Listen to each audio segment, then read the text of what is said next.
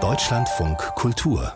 Fazit das niederländische Designer-Duo Victor und Rolf ist seit 30 Jahren eine Größe im Modegeschäft. Ihre Kreationen sind ungewöhnlich, ausgefallen, weshalb Lady Gaga zum Kundenstamm zählt und auch Tilda Swinton zieht gern Kleider von Victor und Rolf an. Die Kunsthalle München widmet den beiden jetzt eine Werkschau, die in Zusammenarbeit mit dem kanadischen Kurator Thierry Maxime Loriot entwickelt wurde. Er hat auch andere groß angelegte Ausstellungen zur Mode in der Kunsthalle entwickelt. Tobias Krone hat sich die Fashion Statements der beiden Niederländer angeschaut. Es ist das vielleicht revolutionärste Kleid der vergangenen Sommersaison gewesen. Pastellfarben kombiniert mit einem zarten Himmelblau, relativ schlicht gehalten.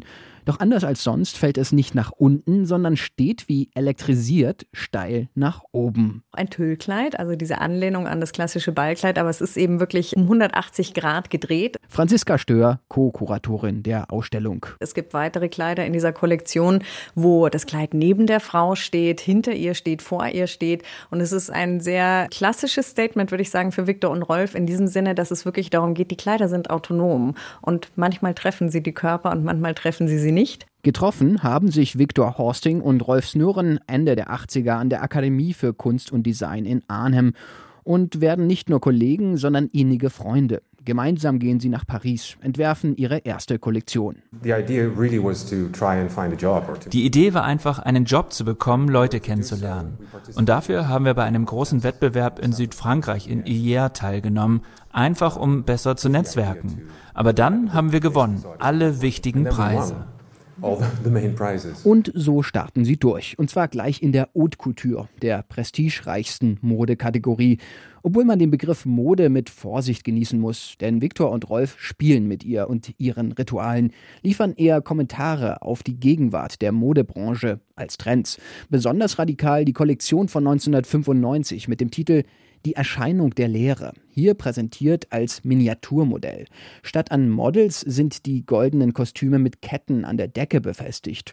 Dazu hört man aus Lautsprechern die Kinder einer Schulklasse die Vornamen der Supermodels Cindy, Claudia, Linda rufen um die sich damals alles drehte. Es soll uns an Bonbonpapier erinnern. Und für sie war eigentlich eben wirklich die kritische Frage, worum geht es denn jetzt eigentlich um die Models oder geht es eigentlich vielleicht auch noch um die Mode? Was man bei Viktor und Rolf sicherlich nicht findet, eine Kritik der ausbeuterischen Verhältnisse im Design- und Modebusiness oder auch nur die geringste Speckfalte an ihren Models. Viktor und Rolf denken nicht so sehr über eine Trägerin nach, als über die Message. Optischer Höhepunkt der Ausstellung ist der seitlich verspiegelte Ballroom, in dem sich Ballkleider auf Drehscheiben präsentieren, in einer neonbunten Farbfülle, so dicht gestellt, dass man sie fast streifen muss. Über acht Kilometer Tüll sind dafür verarbeitet worden, mit Referenz natürlich an das romantische Ballkleid. Und sie kombinieren das wie oft in ihrem Werk mit etwas, das man nicht damit zusammen denken würde. Und in diesem Fall sind es ziemlich harte Sprüche aus den Social-Media-Bereichen wie Go fuck yourself, go to hell. Viktor und Rolf betrachten sich gleichwertig als Designer und Künstler. Sehr plastisch machen sie das in der Kollektion Wearable Art, wo Models Kleider aus Jacquardstoff tragen als eine Art bemalte Leinwand, die von Elementen eines aufgebrochenen Bilderrahmens umspielt werden. Immer wieder entwickeln die Kostüme von Victor und Rolf Eigenleben, etwa die Atomic Bomb Kollektion mit ihren atompilzartig aufgepufften Halspartien, bei der den Models sprichwörtlich der Kragen platzt.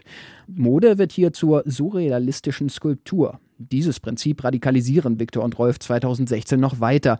Diese weißen Kleider stellen menschengroße kubistische Gesichter dar, die an Picasso erinnern wo man nicht einmal die Gesichter der Models sieht. Also es ist wirklich sehr skulptural. Viktor und Rolf treiben ihren Schabernack, regelmäßig auch mit den Laufstegauftritten. Hier sind sie oft selbst zu sehen, beim öffentlichen Ankleiden ihrer Models oder wie 1999 ihres einzigen Models. Wir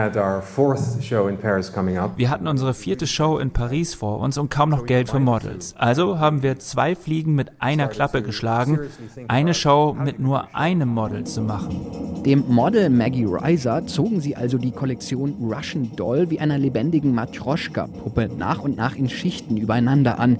Die jeweils perfekt übereinander passen. Mal florale Muster, mal einfache Jute.